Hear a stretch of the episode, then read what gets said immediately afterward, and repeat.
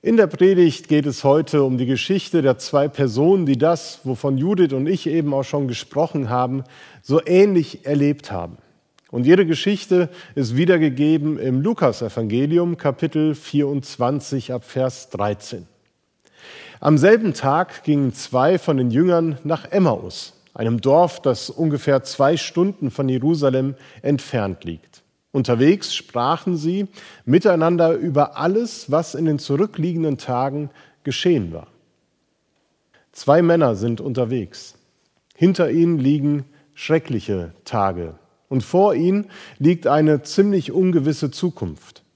Erschöpft, resigniert lassen sie die Köpfe hängen. Aber es muss ja weitergehen, im wahrsten Sinne, Schritt für Schritt, einer nach dem anderen.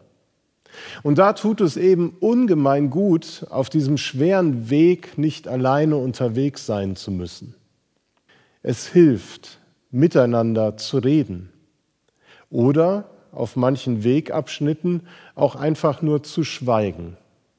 Alles hat seine Zeit, wie es in der Bibel schon steht. Welche Geschichten haben wir in den letzten Monaten oder Tagen unseren Ehepartnern, Freunden und Freundinnen erzählt? Wo tat es dir gut, einfach mal dir alles von der Seele reden zu können, was sich so aufgestaut hat? An Fragen, an Zweifeln, an Sorgen, an Ungewissheit. Wo war es einfach schön, ganz still und schweigsam miteinander einfach nur da zu sitzen und die vertraute Zweisamkeit zu spüren und das beruhigte Gefühl zu haben, ich bin nicht allein. Wo war es ein Segen, miteinander auch zu weinen, zu klagen oder den angestauten Ärger einfach mal einen Weg zu bahnen und ihn miteinander rauszulassen. Ich hoffe, dass du solche oder ähnliche Erfahrungen in deinem Leben, aber vor allen Dingen auch in den letzten Monaten machen durftest. Dass du dich nicht allein unterwegs fühlst durch diese unsere schreckliche Zeit, und in schwierigen Lebensabschnitten und Wegabschnitten Familie, Freunde, Mitchristen, Kollegen und andere Wegbegleiter für dich da waren, die eine Stütze waren, dir Kraft gegeben haben. Und ich hoffe, dass du eben dort, wo die große Gemeinde sich nicht treffen kann, um Gott zu loben und Glauben zu feiern, dass du das Geschenk kleiner Weggemeinschaften für dich entdecken konntest. In persönlichen Krisenzeiten hilft es ungemein, mit dem Ehepartner, dem Vater, der Mutter, mit einem guten Freund, der guten Freundin, zum Beispiel beim Spaziergang über die Dinge zu reden, die einen beschäftigen. So ähnlich wie bei den Emmaus-Jüngern. Vielleicht hängt es auch damit zusammen, dass wenn der Körper in Bewegung ist, auch die Gedanken nicht stehen bleiben, sondern sich weiter bewegen und man eben über das, was einem gerade schwerfällt, nachdenken kann und die Denkmuster nach und nach gelockert werden und neue Aspekte erscheinen und erkannt werden. Manche Lösung und Klärung sich abzeichnet.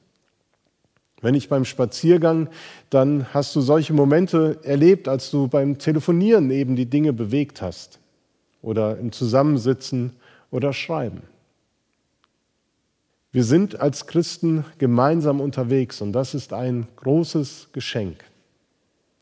Und da knüpfen wir eben auch an letzten Sonntag an. Letzte Woche ist unter anderem deutlich geworden, dass Christsein ein Unterwegssein ist, dass wir von Gott herausgerufen worden sind auf den Weg der Nachfolge. Gott hat uns auf einen Weg gerufen und es ist gut, auf diesem Weg nicht alleine unterwegs zu sein. Es gehört zu unserem Glauben wesentlich dazu, dass wir eine Weggemeinschaft bilden. Der Gottesdienst ist normalerweise der Ort, wo wir uns als Gemeinde versammeln, ermutigt und gestärkt werden für den Alltag und den Glauben, indem wir miteinander singen, beten und auf Gottes Wort hören. Und anschließend und auch vor dem Gottesdienst natürlich in der Begegnung miteinander wo wir uns gegenseitig zur Ermutigung und zur Kraftquelle werden, weil, wie Judith es gesagt hat, wir da eben zusammenstehen und reden. Christsein ohne Gemeinde ist nicht denkbar auf Dauer. Wir sind auf Gemeinschaft angelegt. Und heute wollen wir diesen einen wichtigen Aspekt auch für die Zukunft und die jetzige Zeit in den Blick nehmen.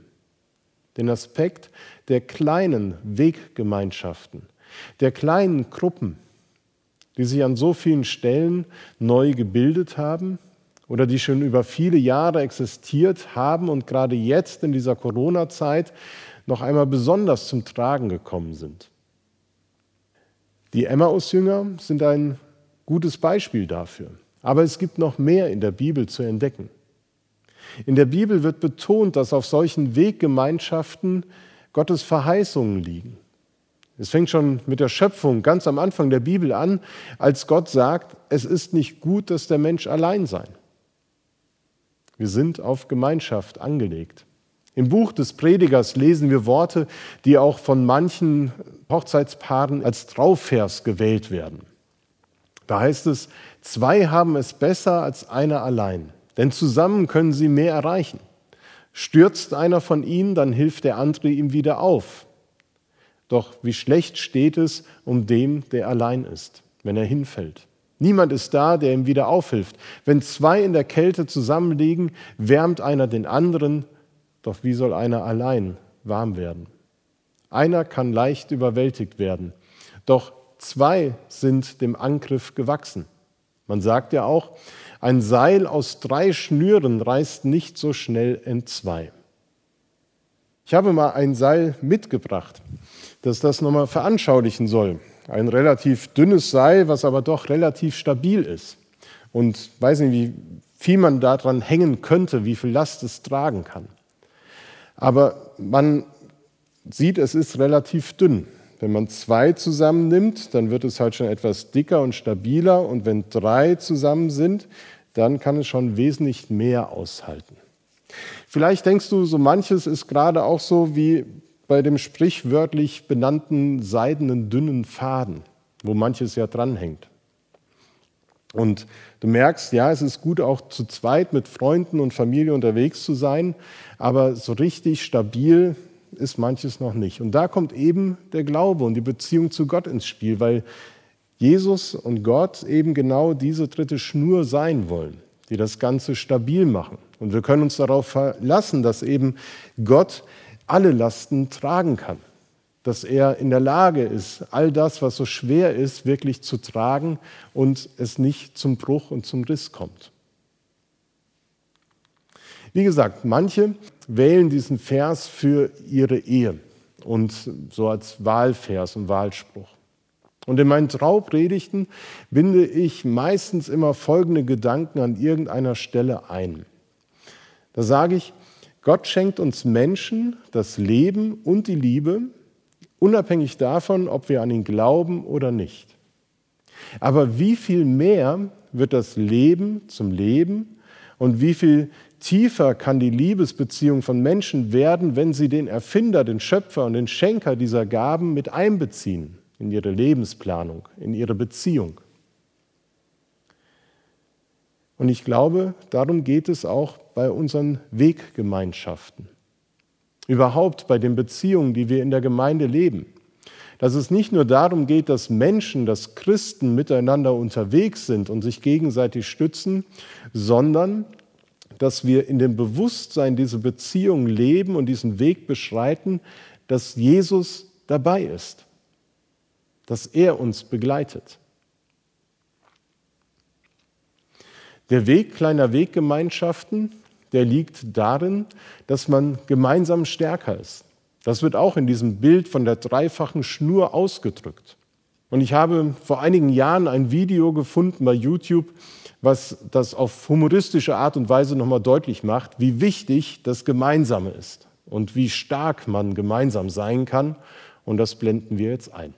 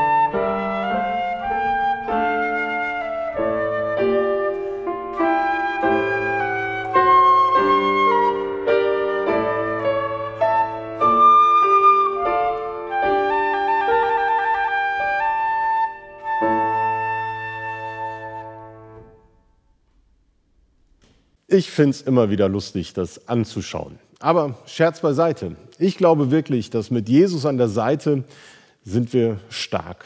Und da, wo wir gemeinsam unterwegs sind, haben wir eine besondere Stärke. Die Verheißung Jesu, dass er, wo zwei oder drei versammelt sind, mitten unter ihnen ist, hat Judith zu Beginn des Gottesdienstes uns ja schon zugesprochen. In diesem Zusammenhang betont Jesus zudem, Wahrlich, ich sage euch auch, wenn zwei unter euch einig werden auf Erden, worum sie bitten wollen, so soll es ihnen widerfahren von meinem Vater im Himmel. Der Wert kleiner Weggemeinschaften und der Ausdruck der gemeinsamen Stärke von Christen liegt zum einen darin, dass wir zusammenstehen und zum anderen, dass wir miteinander unsere Anliegen vor Gott bringen können. Wir haben das großartige Geschenk des gemeinsamen Gebets und des Gebets füreinander. Dort, wo zum Beispiel eine Person gerade tiefe Zweifel hegt, nicht glauben, nicht beten kann, tritt der andere für sie ein, stellvertretend, glaubend und bittend vor Gott. Das gemeinsame Gebet ist eine Kraft und eine Stärke. Und das bezeugen viele, mit denen ich auch in den letzten Wochen telefoniert habe, dass auch dort, wo eben gemeinsam gebetet wird, über das Telefon, über die Zoom-Sitzung, dass es eine Stärkung ist. Zurück zu den Emmaus-Jüngern. Die Weggefährden haben schwere Beine. Es ist ein kurzer Weg, zwei Kilometer, aber die Beine sind schwer, weil ihr Herz traurig und verzweifelt ist. Und in solchen Momenten fühlt man sich einsam. Egal, ob man zu zweit, zu dritt, zu viert, zu fünft unterwegs ist. Schweigend gehen sie ein paar Meter weiter. Und dann bricht vielleicht der eine das Schweigen und fragt, sag mal, warum kann man eigentlich nichts dagegen machen? Einen Unschuldigen haben sie als Schwerverbrecher ans Kreuz geschlagen, aufgewiegelt durch das Volk, ohne jegliche Beweise. Und Gott, der hat einfach nur zugesehen, hat nichts gemacht, hat nicht eingegriffen. Dann antwortet vielleicht der andere, ja, als er, Jesus, vor einer Woche in Jerusalem einzog, da jubelte das ganze Volk und wir hofften noch auf eine neue Welt und wir dachten, dass dieser Jesus der von Gott gesandte Messias sei. Aber jetzt, und so sprechen sie über vertane Chancen, ungenutzte Möglichkeiten, über die Ohnmacht gegenüber den höheren Gewalten, die dieses schreckliche Ende herbeigeführt haben. Und während sie so miteinander redeten, schreibt Lukas, und sich Gedanken machten, trat Jesus selbst zu ihnen und schloss sich ihnen an. Doch es war, als würde ihnen die Augen zugehalten. Sie erkannten ihn nicht. Er fragte sie, worüber redet ihr denn miteinander auf eurem Weg? Und da blieben sie traurig stehen. Plötzlich ist neben den beiden ein Dritter. Er scheint ihr Gespräch schon eine ganze Weile mitgehört zu haben und will etwas genauer wissen, worum es da ging. Und die beiden sind überhaupt gar nicht böse, dass er sich einmischt. Im Gegenteil, sie sind vielmehr fassungslos, dass es in dieser Umgebung, in der Nähe von Jerusalem, tatsächlich noch einen Menschen gibt, der überhaupt keine Ahnung hat von dem, was vor kurzem passiert ist. Es wäre ja fast so, als wenn wir heute auf eine Person treffen würden, die immer noch glaubt, Corona gäbe es nicht. Wo mag er die vergangenen Tage oder wir würden fragen, wo würde die Person die vergangenen Monate zugebracht haben? Die Jünger fragen sich, sollte dieser Dritte all das, worüber die Leute reden, was Thema Nummer eins ist in der ganzen Stadt und Umgebung, sollte der das nicht mitbekommen haben? Und wie festgenagelt bleiben sie auf dem Weg stehen und fragen ihn, ja, weißt du denn gar nichts? Weißt du gar nichts von unserer verlorenen Hoffnung? Weißt du gar nichts von den schönen Stunden, die wir mit Jesus, als er noch mitten unter uns war, verbracht haben? Weißt du gar nichts von der Kraft, die die Predigt des Sohnes Gottes vermittelt hat und wie lebensverändernd er gewirkt hat? Wenn du all das nicht weißt und davon nichts mitbekommen hast, dann wird es dir schwerfallen, unsere Verzweiflung zu verstehen. Jesus fragt sie, worüber redet ihr? Mich erinnert die Frage Jesu an die Heilungsgeschichte des blinden Bartimäus. Dort fragt Jesus den Blinden, sag mir, was ich für dich tun soll. Eine ziemlich überflüssige Frage. Denn Bartimäus ruft nach Jesus und es ist doch offensichtlich für alle Umherstehende, dass er geheilt werden möchte von Jesus. Und als Jesus zu ihm tritt und ihn auf dem Boden sitzen sieht, da fragt er ihn, Bartimäus, sag mir, was soll ich für dich tun? Mit dieser Frage zeigt Jesus Interesse tiefes Interesse an der einzelnen Person. Er möchte sein Gegenüber nicht einfach übergehen, sondern in seinen Bedürfnissen, Sorgen, Ängsten und Wünschen und Hoffnungen wahrnehmen. Und so zeugt die Frage Jesu gegenüber den Emmaus-Jüngern, worüber redet ihr denn miteinander auf eurem Weg, nicht von Unwissenheit, sondern von einem tiefen Interesse am Ergehen der beiden. Hätten sie ihn hier schon erkennen können? Ja, eigentlich schon, weil sie haben Jesus so kennengelernt als jemanden, der Interesse am Menschen hatte, der sich Zeit genommen hat, Menschen zuzuhören. Aber sie tun es nicht, weil sie verzweifelt sind, weil die bittere Wirklichkeit der Welt sie eingeholt hat. Der unerbittliche Lauf der Zeit ist stärker gewesen als die Hoffnung ihres Glaubens. Sie sind verzweifelt, weil der Tod doch das letzte Wort hatte. So glauben sie. Und so erzählen sie Jesus, was geschehen ist. Und als sie enden, fängt Jesus an zu reden und zu erzählen. Und er führt sie mit seinen Worten, Worte aus den alten Schriften zitiert, auf einen neuen Weg der Erkenntnis, der in das gemeinsame Abendmahl bei ihnen zu Hause mündet. Als Jesus dann mit ihnen am Tisch saß, schreibt Lukas weiter, nahm er das Brot, dankte Gott dafür, brach es in Stücke und gab es ihnen. Und da wurden ihnen die Augen geöffnet und sie erkannten ihn. Der Wert dieser Weggemeinschaften liegt darin, dass man entdeckt, dass Jesus Christus dabei ist. Manchmal rechnet man vielleicht nicht damit, dass man auf einmal Jesus begegnet, wenn man mit Menschen unterwegs ist. Dass auf einmal das Gespräch, das man führt, einen tiefen geistlichen Inhalt hat. Dass es auf einmal eine Dimension annimmt, die eher in die Tiefe geht, statt in der Oberflächlichkeit zu bleiben. Das sind Momente, in denen man erlebt, Jesus ist dabei. Und das ist eigentlich mein tiefer Wunsch. Ich wünsche mir, dass uns dort, wo wir gemeinsam unterwegs sind, die Augen geöffnet werden und wir erkennen, Jesus Christus ist dabei.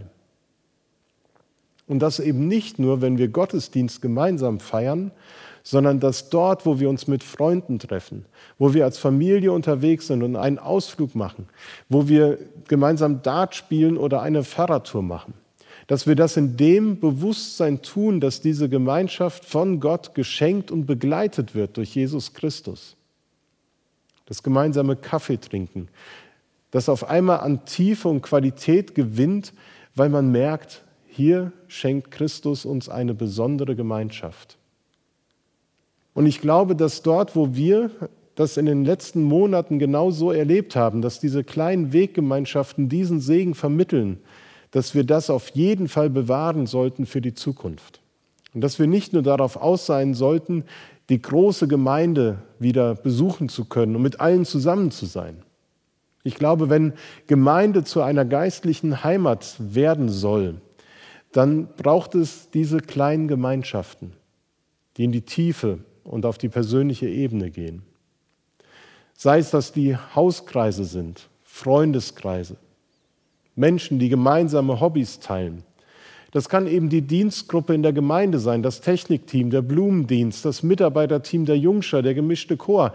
All das, wo wir zusammenkommen, kann dazu dienen, dass wir da eben Christus begegnen, weil er dabei ist. Apropos Chor.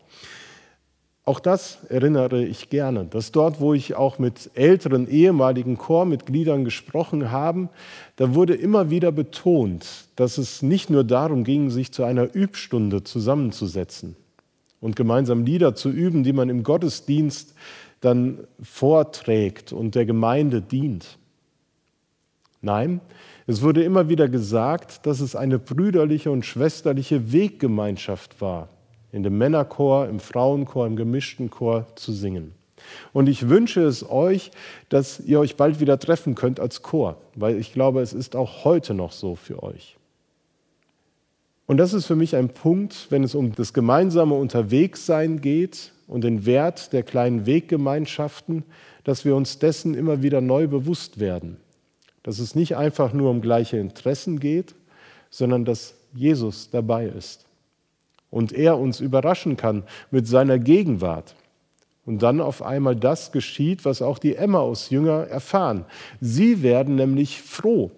Ihre Traurigkeit ist wie weggeblasen. Sie werden froh, weil sie Jesus begegnet sind. Und obwohl sie schon einen wirklich beschwerlichen Weg hinter sich haben und es Abend geworden ist, Jesus bei ihm bleibt, machen sie sich dann wieder auf den Weg, um anderen von ihrer Freude weiterzugeben. Ich wünsche uns, dass wir im Bild vom Prediger zu bleiben, diese dreifache Schnur wirklich auch in unseren Beziehungen knüpfen können. Dass die Beziehungen Stärke und Halt geben und dass wir eben mit der Gegenwart Gottes immer wieder rechnen und er die wirkliche Stabilität gibt, die wir brauchen. Amen.